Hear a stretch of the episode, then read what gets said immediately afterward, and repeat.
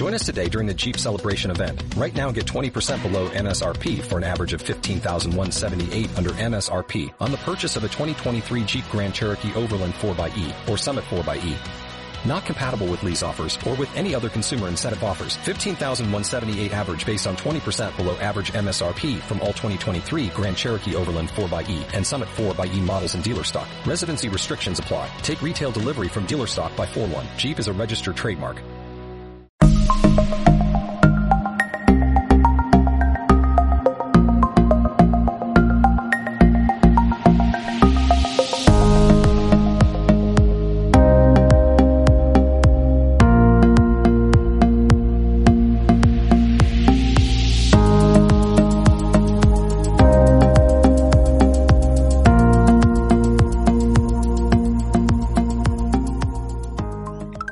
¿Sabes cuáles son las implicaciones legales y los efectos jurídicos que han surgido con la expansión del coronavirus? ¿Qué pasa si te enfermas? ¿Te darían una incapacidad? ¿Se consideraría un riesgo de trabajo? ¿Tu seguro de gastos médicos mayores cubriría la enfermedad? ¿Sabes si la legislación mexicana le permitiría a tu patrón suspenderte de tu empleo? ¿O qué sucedería si fuera necesaria una cuarentena? ¿Te pagarían tus sueldos? ¿O como empleador o inversionista? Eh, se van a suspender pagos derivados de estas contingencias.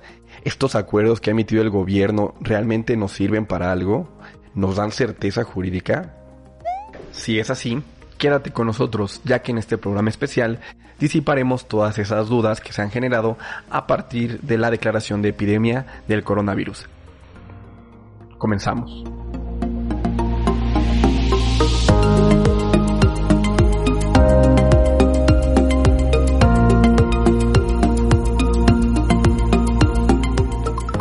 Hola a todos, sean bienvenidos una vez más.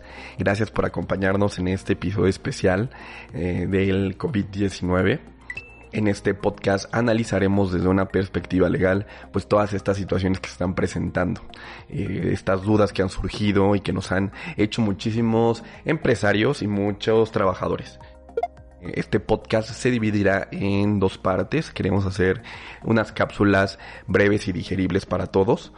Eh, y esta primera parte se enfocará eh, de gobierno, cuáles son las acciones que han tomado, eh, qué acuerdos se han emitido, a la parte laboral, un poquito a la parte penal y, a la parte de los seguros, qué, qué, qué es lo que se ha regulado al momento y qué declaraciones se han hecho.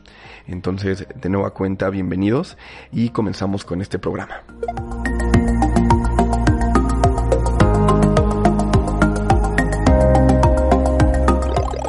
Es un hecho que la propagación del coronavirus, conocido también como COVID-19, no se puede detener y tarde o temprano va a llegar a todos los países del mundo. Pero eso no significa que tengamos que entrar en pánico, porque la realidad es que a pesar de que probablemente todos vamos a estar contagiados, también lo es que en menos de un año vamos a lograr contener y manejar esta epidemia.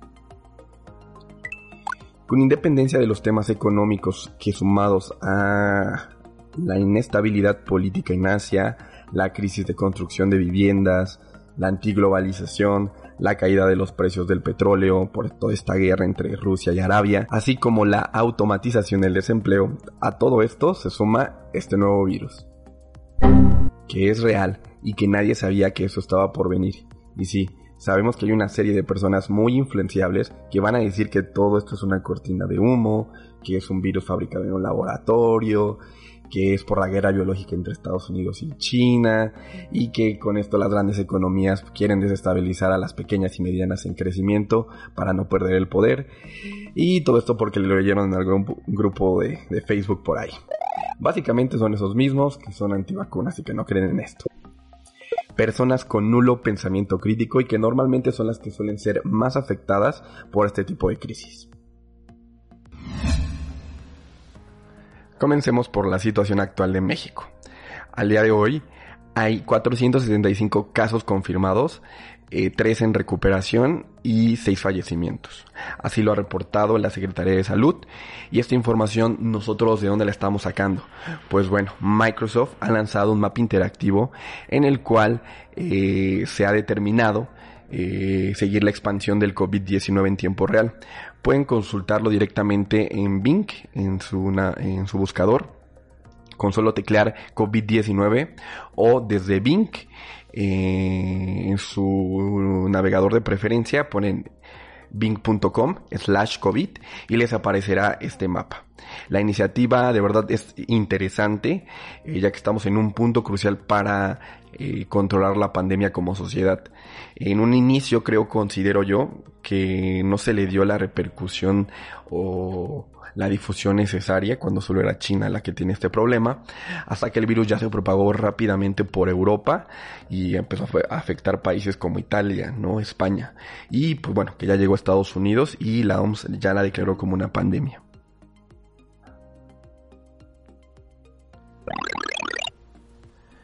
¿Cuáles son las acciones de gobierno que se han tomado? Bueno, de manera local, la jefa de gobierno de la Ciudad de México, Claudia Sheinbaum, y el gobernador del Estado de México, Alfredo del Mazo, han emitido acuerdos en, las, en los cuales se anunciaron medidas y acciones para evitar y contener la propagación del COVID-19.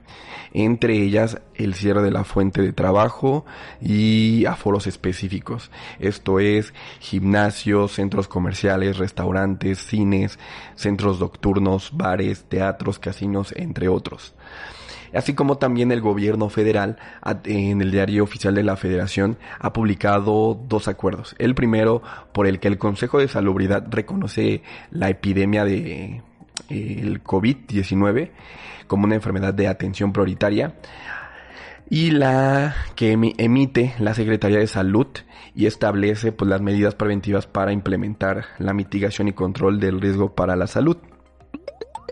Lo anterior ha provocado una pregunta generalizada en todos los trabajadores, en todos los empleadores y qué es lo que va a pasar, ¿no? Eh, los trabajadores dicen me van a pagar, me pueden correr y los empleadores, ¿no? ¿Qué voy a hacer con el salario de mis eh, em, empleados si no puedo eh, seguir allegándome de recursos o mantener la, la, explotación de lo que hago, ¿no?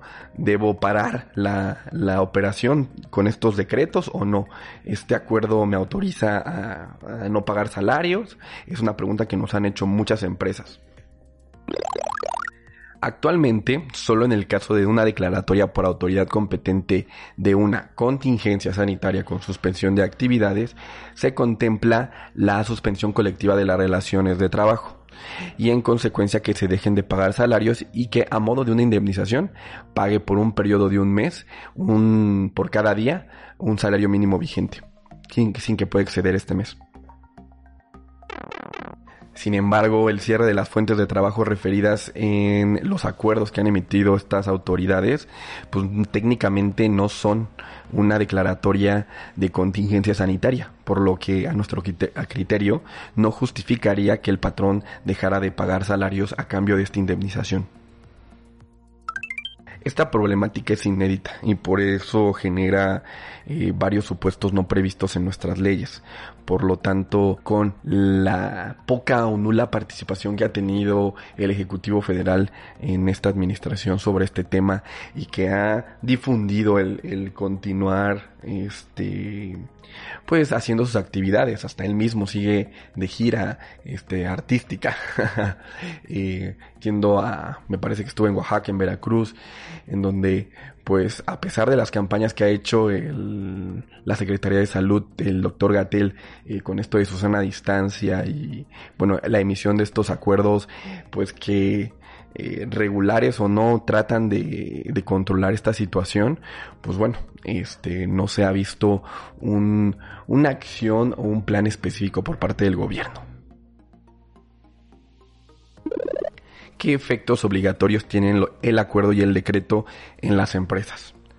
Les compartimos la declaración que hizo el doctor Gatel en la conferencia del día 25 de marzo sobre los mismos. Aquí está. A partir de la entrada en vigor de este acuerdo, que se publicó ayer, y hasta el 19 de abril. Entonces, esta medida no es exclusiva para personas en alto riesgo de complicarse es para todas y todos, cualquier edad, cualquier condición eh, de salud eh, y desde luego embarazadas y no embarazadas.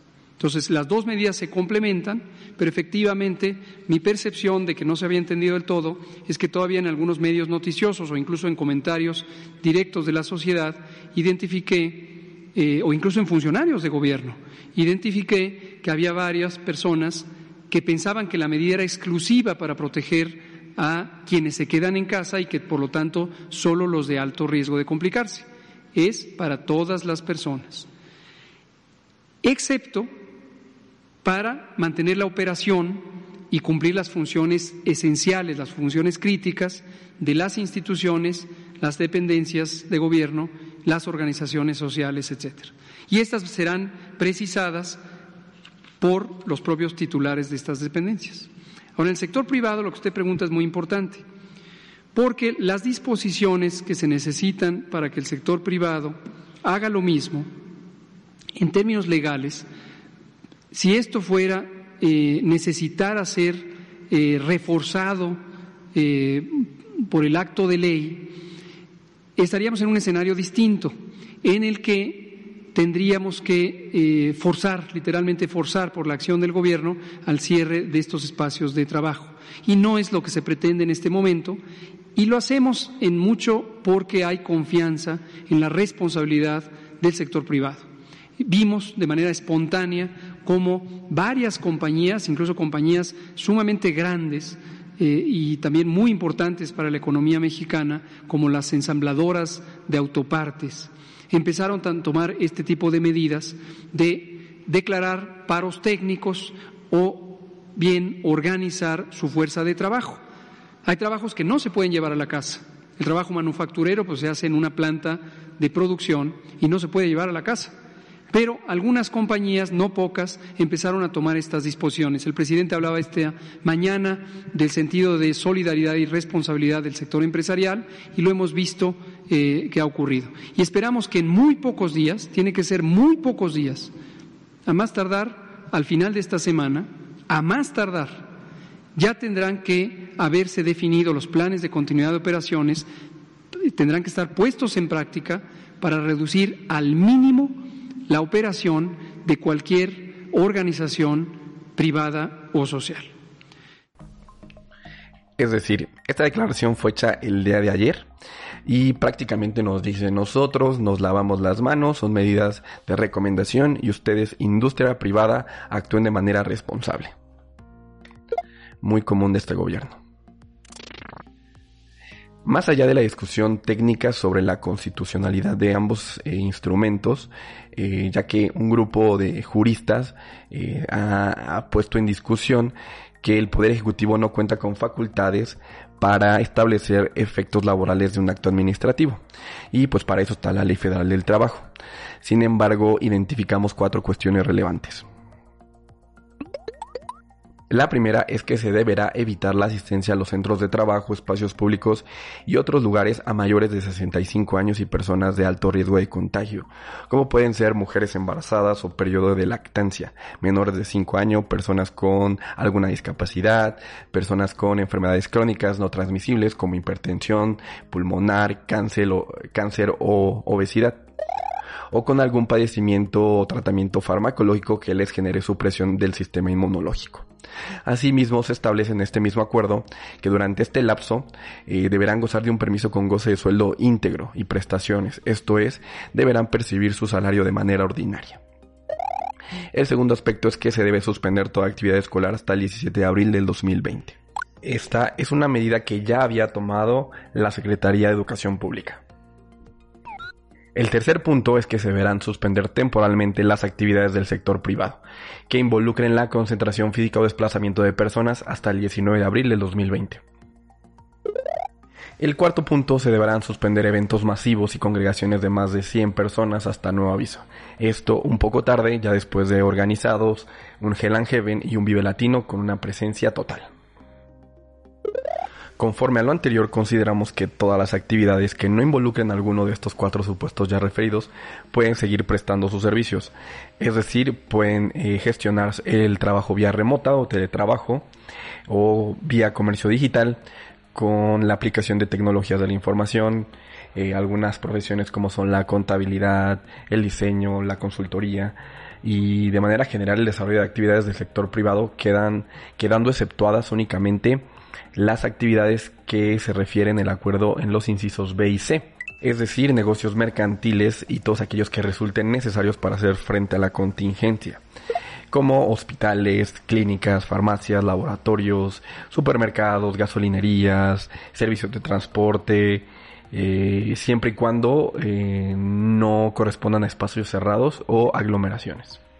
También es importante considerar dos aspectos relevantes.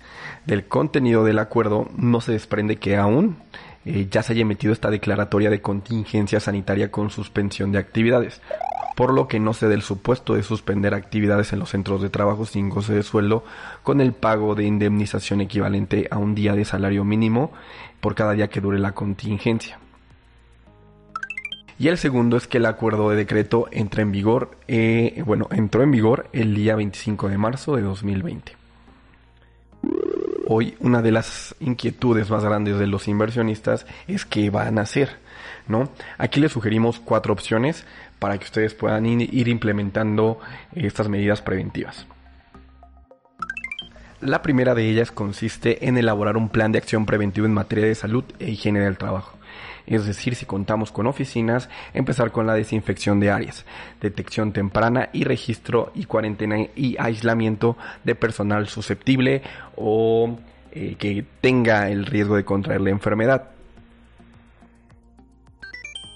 El segundo es revisar políticas sobre las ausencias y establecer las modalidades de trabajo remoto o teletrabajo lo que bien se conoce como home office, para que en este periodo en el cual este, estamos todavía en posibilidades de empezar a gestionar de manera eh, normal, eh, hagamos eh, la prueba y error de cómo funcionaría esta dinámica.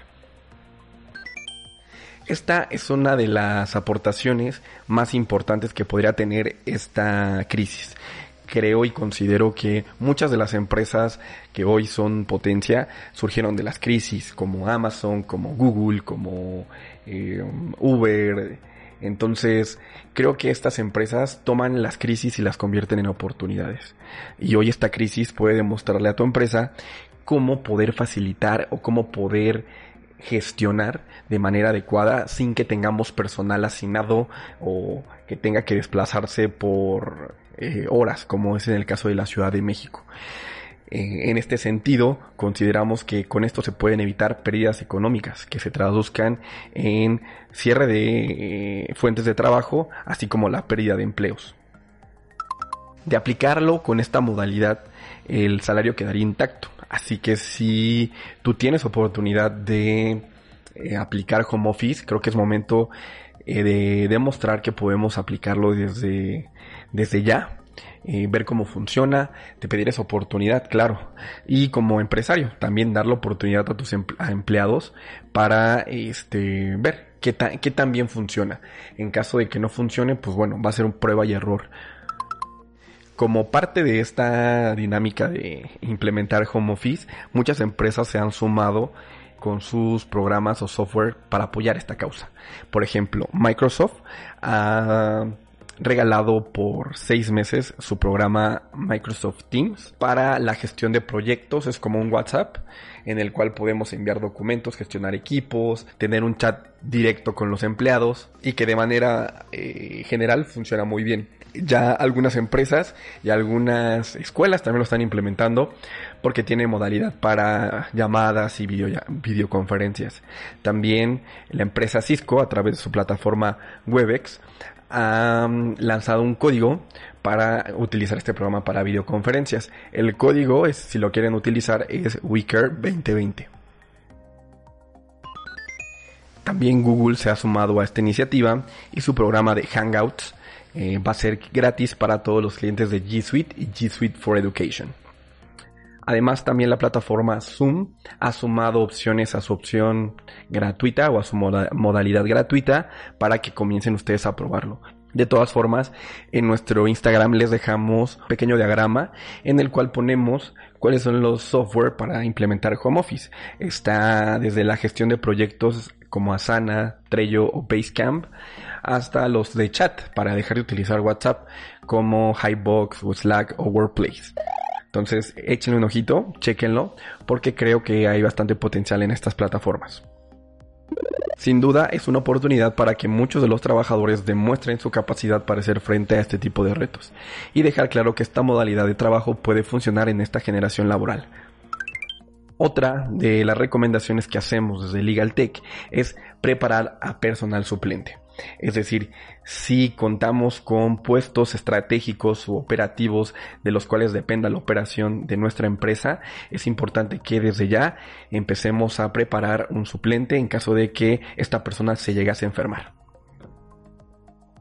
Como les mencionábamos, es una de las obligaciones que los trabajadores se sometan a los eh, reconocimientos médicos previstos en nuestro reglamento interior de trabajo y las demás normas vigentes de la empresa. Es decir, que si padecen alguna enfermedad de trabajo, eh, lo deben hacer saber también a efecto de evitar que la enfermedad se propague.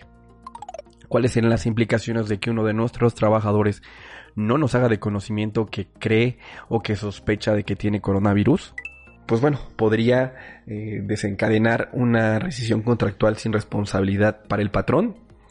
Y, e incluso en materia penal podría considerarse que nos encontramos ante uno de los tipos eh, regulados en el título séptimo del Código Penal Federal de los denominados delitos de la salud, tipificado como peligro de contagio, en el cual una persona sabiendo de que tiene una enfermedad ponga en peligro a otros, tiene una pena de aproximadamente tres años y si la enfermedad por ejemplo, no tuviera cura, que al momento es el supuesto del coronavirus, se le impondría una pena de seis meses hasta cinco años de prisión.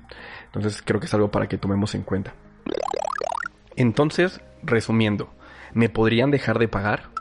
Esto dependerá de los acuerdos y aclaratorias que haga la autoridad eh, por medio de estos boletines que ha sacado eh, de la Secretaría de Salud y el Consejo de Salubridad pero de manera general no. De momento no es válido suspender. Sin embargo, hay que encontrar un equilibrio entre los factores de producción y la mano de obra. ¿Esto se considera un riesgo de trabajo? Pues no, de manera general, ya que esencialmente no es producto o consecuencia del desempeño de las actividades laborales. En este caso, el IMSS, desde el momento en que tengas sospechas eh, que tienes coronavirus, mandar una incapacidad por enfermedad general de mínimo 14 días, a efecto de poder hacer las pruebas pertinentes, y en caso de ser positivo, se otorgarán incapacidades subsecuentes. Esto principalmente a efecto de no favorecer el hecho de que no se privilegie el quedarnos en casa.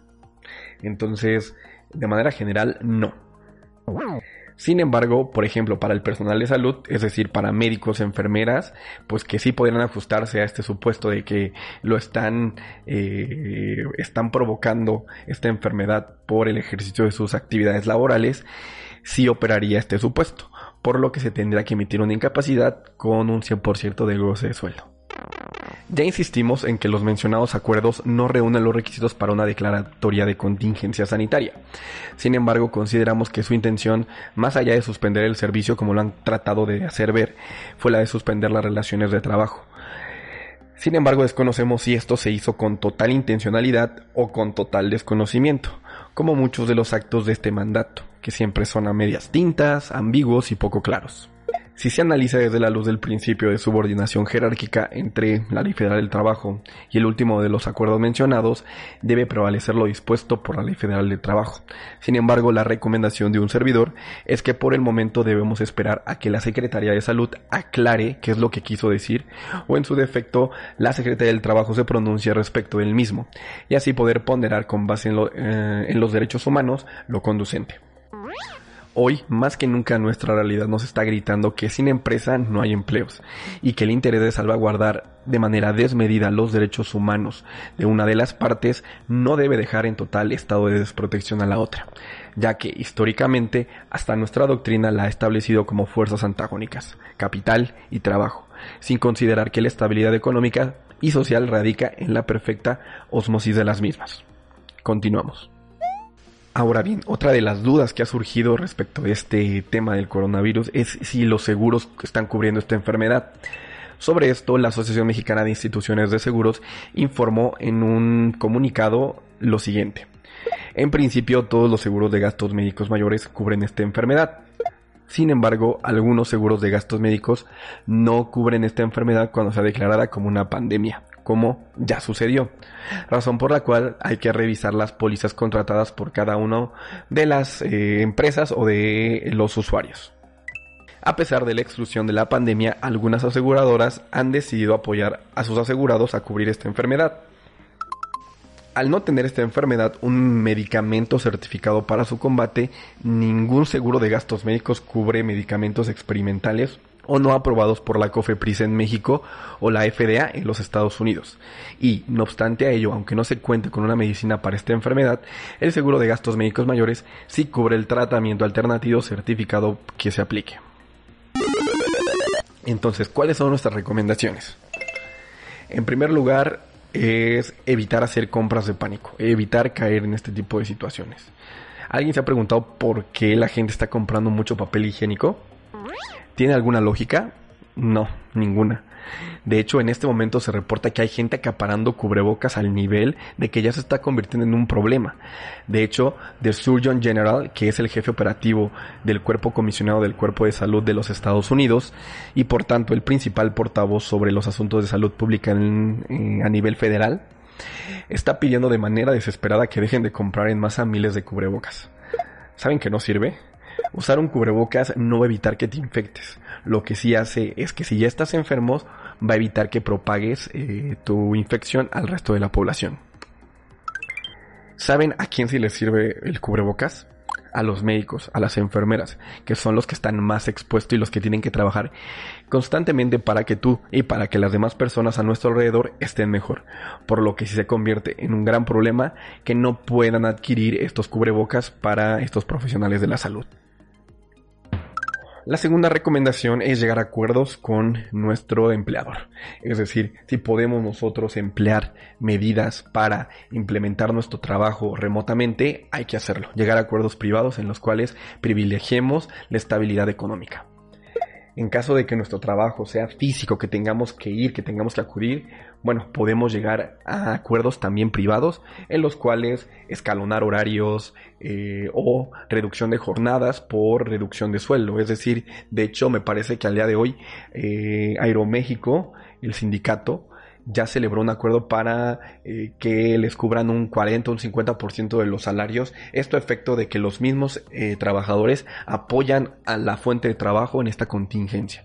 Entonces es una medida en la cual ambas partes salen ganando, ¿no? No se cierran empleos, no se pierden y no se cierran las fuentes de trabajo. También te podemos recomendar que laves tus manos. Sí, como mínimo cinco veces al día. Y de hecho es algo que va a sonar gracioso, pero es muy común que los hombres se laven menos las manos que las mujeres.